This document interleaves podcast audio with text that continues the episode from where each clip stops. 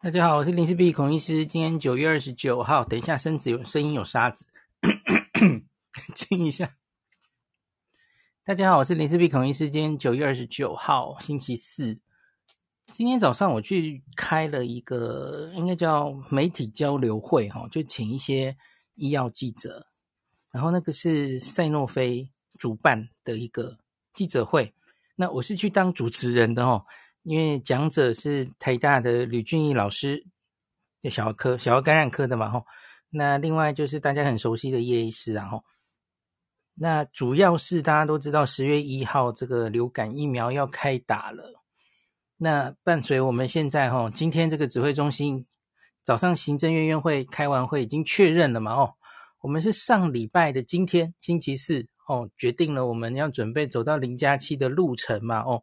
那今天哦，又多看了一个礼拜，那我们确定要开国了嘛？哦，等于是走向最后一里路哈。台湾也要跟日本一样开国哦，让外国人回来，台湾大家出去哈，恢复国际交流，等于就是防疫的最后一里路了哈。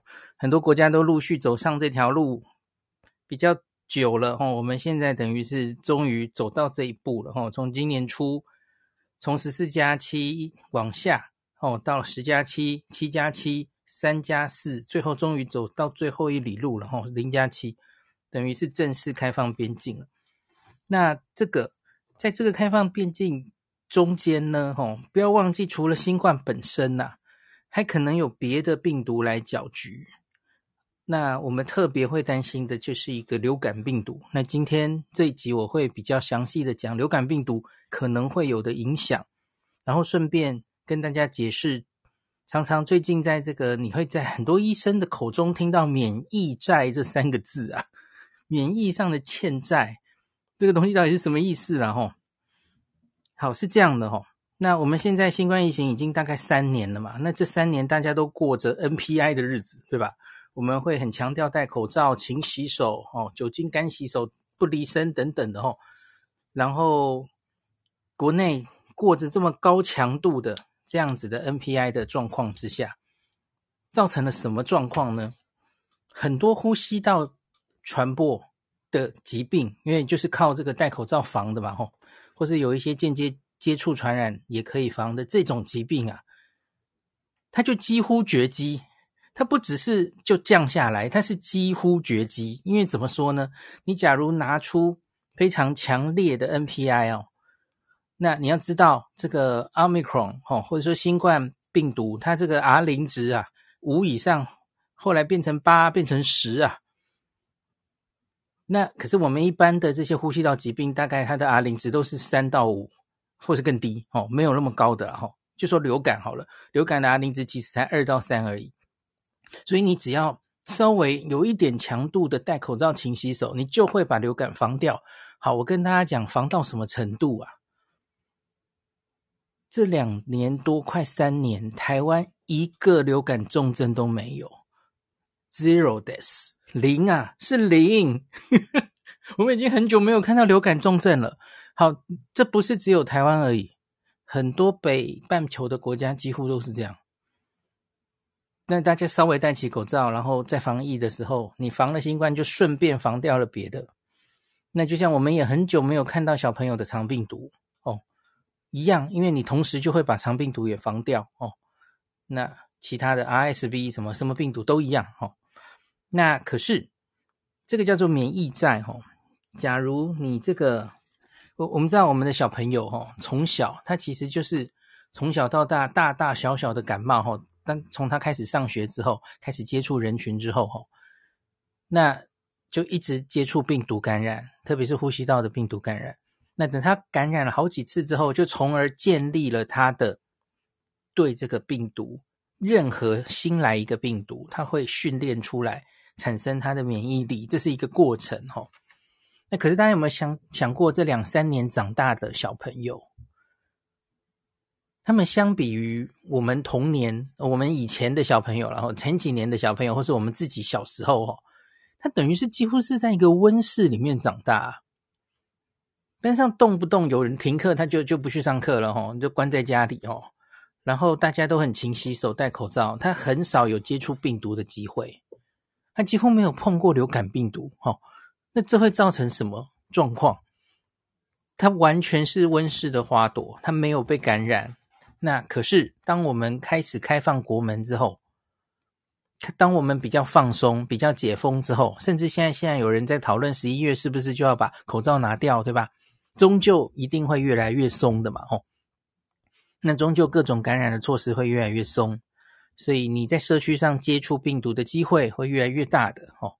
它它不会消失了，它其实就是跟我们共存了哦。那全世界皆然，那你也会出国去玩。然后外国人也会进来哦，所以流感病毒会再度在这个冬天流行是非常非常可能的。那免疫负载意思就是在防疫做得很好的时候吼，我们其他病毒暴露机会少，身上没有机会产生相对应的免疫力。那一旦真的又接触到病毒之后呢，那其实大家都对它几乎没有抵抗力嘛哦，就更容易被感染。那也许发病的症状会更明显，甚至会更容易引发重症。那我们最担心的当然其实是抵抗力弱的幼儿，因为大家知道这个流感，流感病毒本来就是年纪的两个极端是最严重的，容易重症的。那也就是公费流感施打的范围嘛，一个一个是老人家年纪的两端，六十五岁以上老人家通常有一些慢性病的，这个这个是一个。那流感的另外一个要小心的族群，就是大概四五岁以下的小小孩哦。那这个哦，今天早上吕俊宇老师在整理这方面的资料的时候哦，他显示了一些资料哦。对于四五岁以下的小小孩，其实啊，新冠病毒跟流感到底哪一个对他们的健康威胁性大？其实还不一定是谁哦。可能流感在某一些年份，某一些。国家的研究哦，它的重症率、致死率，甚至对小朋友的威胁性，可能会超过 Omicron。当然，这这次其实是有很多啊、要看哪一个地方的小朋友，要看什么研究哈，因为这其实有中间有很多变因的哈。国外啊，我有跟大家讲过嘛，国外的小小朋友儿科哈，其实他们很多国家根本没有在推儿童打新冠疫苗，有一个很重要的，有两个很重要的原因。第一个原因就是。他们国外已经疫情两三年了，小朋友们几乎在前面都已经有很高比例的人都感染过了哈。那第二，所以所以他其实也不不值得再去推疫苗了，因为疫苗也是有风险的嘛哈。就像英国到现在为止根本没有施打啊，日本也是哈，五岁以下根本没有批准施打新冠疫苗嘛哈。那第二个原因就是他们没有看到那么多重症啊，虽然。当然也会有一定比例的重症，可是相对于大人来说，其实那个几率是小很多很多的哦。多半小朋友得也是轻症或无症状，那所以他们就不会觉得有在小小孩要特别在乎 Omicron，特别要去打疫苗的这件事。哦，那可是这样，我今天在有话好说有举个例子，那今天吕俊宇老师也有秀出这张有一张图，因为他去详细的比较到底是。在对这种四五岁以下的小孩，流感严重、致死率高、重症率高，还是奥密克戎呢？哦，大家记不记得美国在这一次新冠疫情流行的二零一九到二零二零年的那个冬天，其实它流感是非常严重的。我不知道大家还记不记得哦？那吕医师就引用那个冬天的数字，其实就在那个冬天产生的五岁以下儿童的死亡啊。好像是六七十个吧，我没有记错的话哦。这其实远超过这个新冠的严重度啊。嗯，那所以他很强调说，其实，在没有新冠的状况下，一个严重的流感的冬天，其实都要很小心，对小小孩可能需要施打这个流感疫苗的重要。那更何况哦。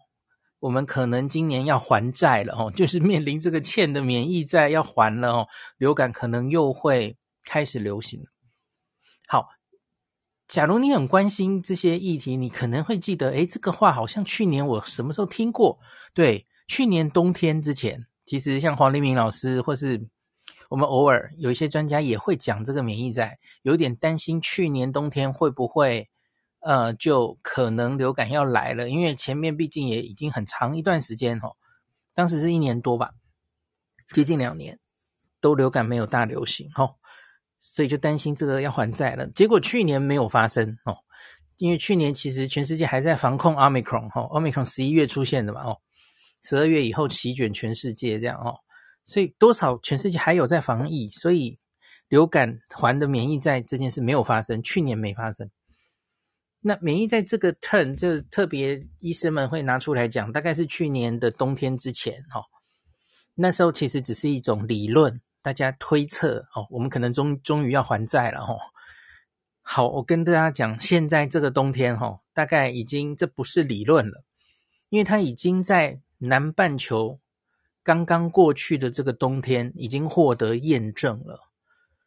那今天早上演讲，吕吕俊宇老师有整理南半球刚刚过去，南半球的冬天大概是落在六到九月嘛，吼。那包括了澳洲、智利、南非哦，很多南半球的国家，这一个刚过去的夏天，第一个那也是他们这个呃，对不起，他们是冬天，也是他们几乎就已经解封，对吗？就是这段时间嘛，吼。就是所有 NPI 都拿掉的时候哦，早就恢复国际交流了哦。然后呢，流感来了哦，这个的确 面临了免疫还债的状况，而且很多国家它这个是发生的确比这个疫情前每一年的流感来的这是越严重哦，它可能会提早在冬天的季节之前很早就发生哦。那比方说，今天这个吕医师有分享吼，过去南半球的澳洲主要流感季节是六到九月啊，可是今年澳洲是四月就爆发了吼，其实也跟他们的开放的时间是很吻合的吼。大家记不记得澳洲其实，澳洲其实跟我们有点像嘛吼，他反正就是奥密克戎来的有意识的就把它放进来，然后解封哦，他们解封的很勇敢。好，那同时你其实流感就进来了，然后你就要还免疫债这样子哦。那澳洲的这一波，特别是在十九岁以下的年轻人，当然乃至儿童流感案例特别严重哦。那这个四月爆发，然后到六月为止，其实澳洲就已经通通报超过八万的通报流感的病例哦，八万。你知道流感不需要逐例通报，其实所以那个数字一定不是很精确，它连通报就可以八万了哦。那另外，其他如南非、智利、巴西等南半球国家也都有看到睽违了两年多流感案例激增的现象哦。那最近南韩也发布三年来首度的流感示警。那所以会不会我们也会？我们这是已经天涯若比邻哈，全世界的趋势哈。所以我们已经可以看到今年冬天这个流感很可能会卷土重来哈。那所以我们能做什么事情呢？嗯，第一个当然就是十月一号我们要开打的流感疫苗嘛。哦，我觉得今年的流感疫苗大家可能要乖乖的打哦，要重视一下。你你可能会说，哎呀，烦死了，我已经不太想打疫苗了哦，一直打一直打哦。对，我其实就更担心这个，因为这两年大家一直在说要打新冠疫苗，然后现在让大家打很搞得很迷惑，什么第三针、第四针、加强针，我我我我不想再打疫苗了哦。那到底还有谁要打流感疫苗？会不会因此大家流感疫苗注射的意愿就会变低？我觉得有可能。那可是我想跟大家讲比较重要的是，哈，呃，第一个，流感疫苗其实本来就不是大家都要打的嘛，哈，它每年都有高风险族群那个公费施打的对象，哈，我觉得这一群人，因为就是流感大流行是一回事啊，哈，那跟新冠一样啊，我们现在其实。大流行多半人都是轻症的话，其实我们没有那么担心这件事。可是 最担心的当然是重症哦。那流感疫苗跟新冠一样啊，现在就是防重症的疫苗嘛，哦。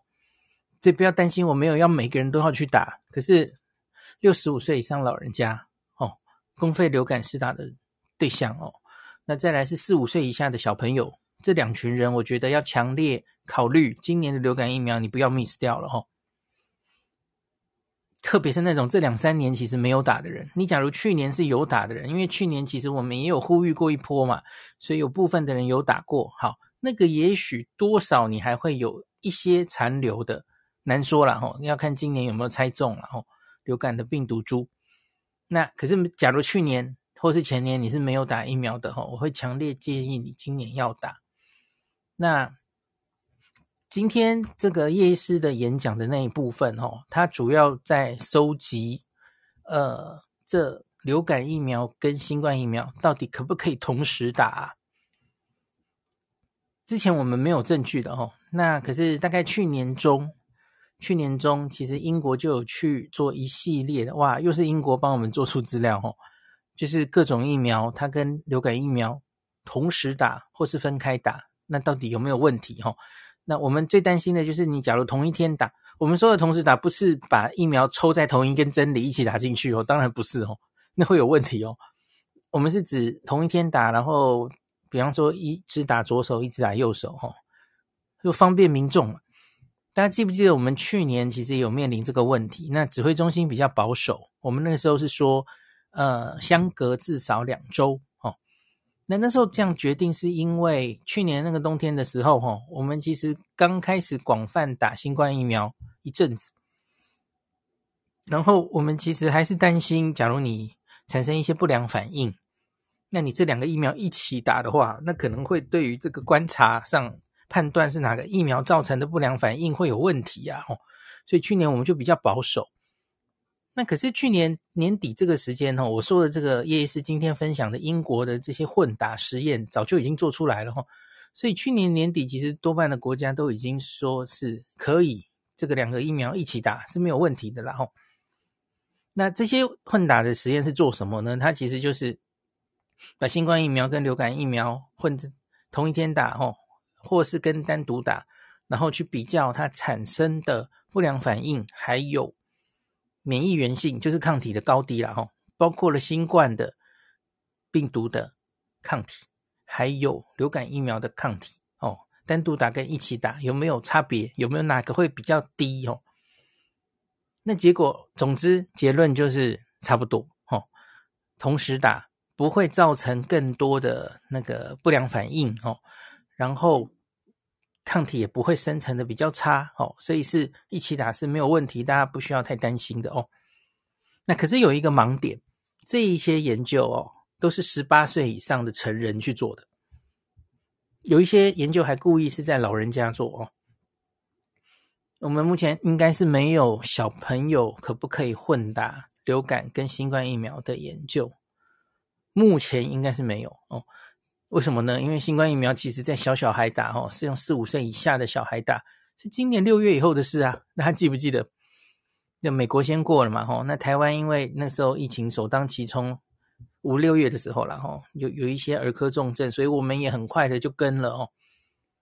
其实现在很多地方根本连儿儿科哦，小小孩的新冠疫苗都还没批准嘞，所以在英国没有批，所以他其实就没有这样的研究哈。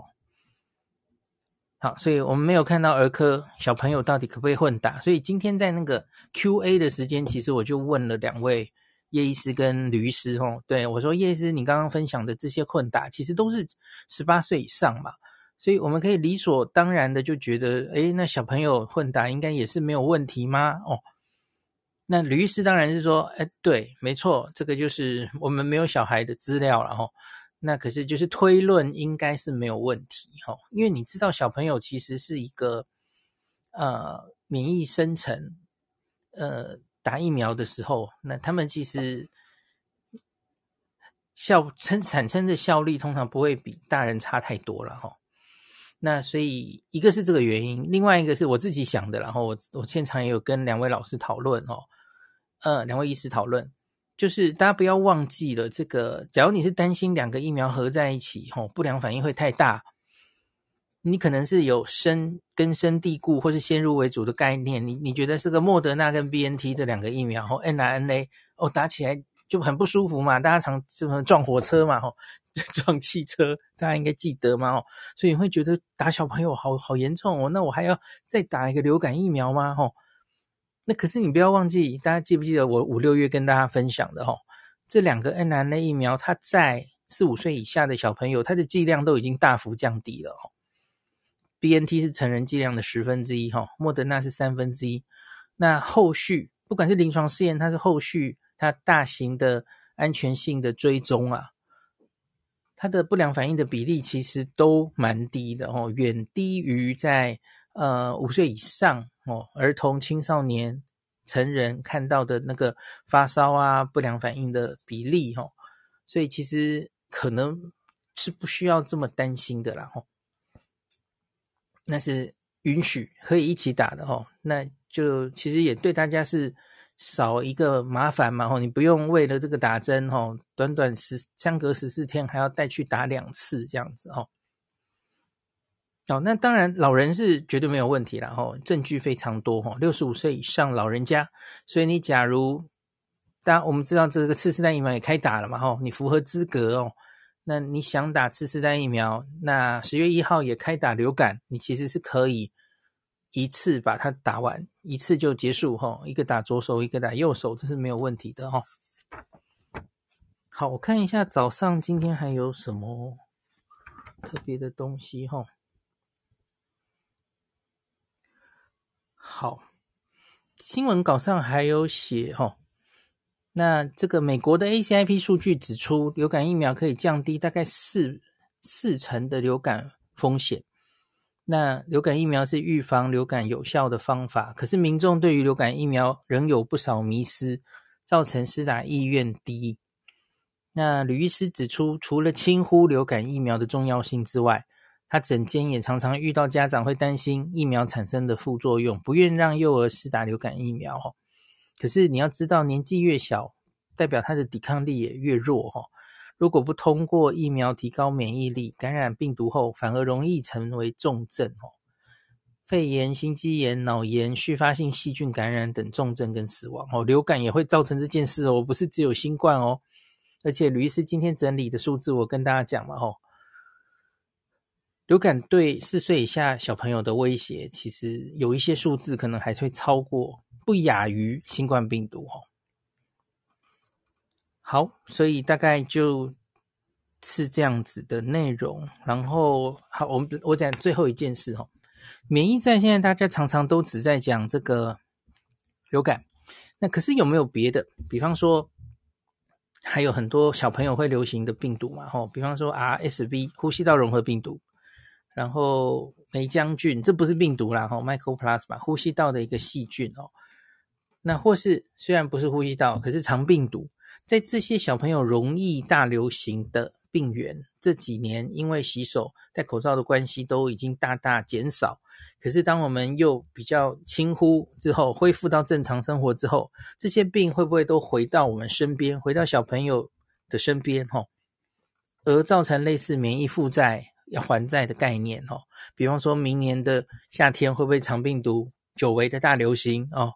啊，等等的哈，我今天问吕医师，那我特别想问吕医师，也是因为哈，其实我老婆已经开始观察到一件事哦，我相信很多小科医师好像都观察到了哈，呃，R R S V 这个病毒已经开始增加了哈，就是他们最近会发现一些有呼吸道症状哦，或是发烧的小朋友，然后验，可是不是新冠。哦，不相信再验，还是不还是不是哦？结果就去检查，结果是呼吸道融合病毒哦，它已经开始增多了。那有些人也开始看到流感病毒再出现了。我记得大概一两周前的想翔在记者会上也有提到嘛，吼，就是说现在也有侦测到流感了，吼。那有有 A 型也有 B 型，好像 A 型为主，吼。那所以的确他已经开始蠢蠢欲动了，哦。那我就问吕医师说：“哎，那所以别的这些除了流感之外，别的病毒有没有可能也有负债要还债的问题？”吕医师说：“对呀，当然是啊，因为你这几年就没有流行的机会嘛。哦，那现在来了，当然有可能多半的人其实是没有对它的免疫力的，它就有可能会大流行啊。哈，好，所以这个是要跟大家提醒，今年随着我们开放，我相信这一定是必经的一条路嘛。吼。”那可是不要忘记，除了新冠之外，新冠不是唯一的传染病哦。别的传染病会卷土重来，而且它甚至很可能会不会，我们冬天会面临新冠一定程度的回温反扑，然后还要处理别的这可能一起流行的莫过于就是流感病毒哦。那今天吕医师还用这个，我们知道 pandemic 是大流行嘛，哈，或是 epidemic 就是在当地，在当地 endemic 了哈，对不起，我讲错了，endemic 就是在当地流行的流行病。那他说我们这个冬天搞不好会面临 twi t w i 就是 tridemic，就是两个病同时流行，或是 tridemic 哦，就是三个病一起流行，都都有可能哦。那所以其实他就也说，这个儿科其实现在已经开始蠢蠢欲动，这个来诊量有增加了哈、哦。那可是当然这不是要我们走回头路的意思，因为假如这是我们要恢复正常生活，这个大概是必经的一条路了哈。所以要让大家都有心理准备哦。那世界不是只有日本，对，我为什么要讲这句？世界不是只有 流行疾病，不是只有新冠哈。那假如我们太专注在新冠的防疫上，可能会造成我们医疗资源都耗费太多在新冠上，别的疾病都没有去好好的照顾到。那另外流行疾病会有这种此消彼长的问题，吼。那或是我们就放松了管制之后，诶，原本被压住的其他疾病又会出来，大家要注意这个问题，哈。所以你出出国一趟，吼，搞不好你今年冬天在外面得到秋冬，吼。得到的不是新冠，反而是流感，这也是有可能的哦。所以大家也是要小心这样的问题。好，那今天就讲到这里。感谢您收听今天的林氏璧孔医师的新冠病毒讨论会。如果你觉得这个节目对你有帮助，喜欢的话，欢迎你推荐给你身边的朋友，或是在 Apple Podcast 上面留下评价，后也可以留言哦。五星好像每天都可以留哦。希望大家当我的种子教师。推广正确的新冠卫教，以科学防疫，不要只以恐惧防疫。行有余力的话，欢迎您赞助林氏璧孔医师喝杯咖啡，让我可以在这个纷乱的时代继续分享知识，努力做正确的新冠相关卫教。如果你想看到更多孔医师分享的新冠疫情相关资讯，或是林氏必发的日本旅游资讯，欢迎你加入脸书上的日本自助旅游中毒者粉丝专业。那或是我也有 LINE 的官方账号，或是 Telegram，那这一些连接都在 Pocket 前面的我的电子名片里面，可以在一个页面就看到我所有的发声管道，都欢迎您加入。那我们就下一集再见喽。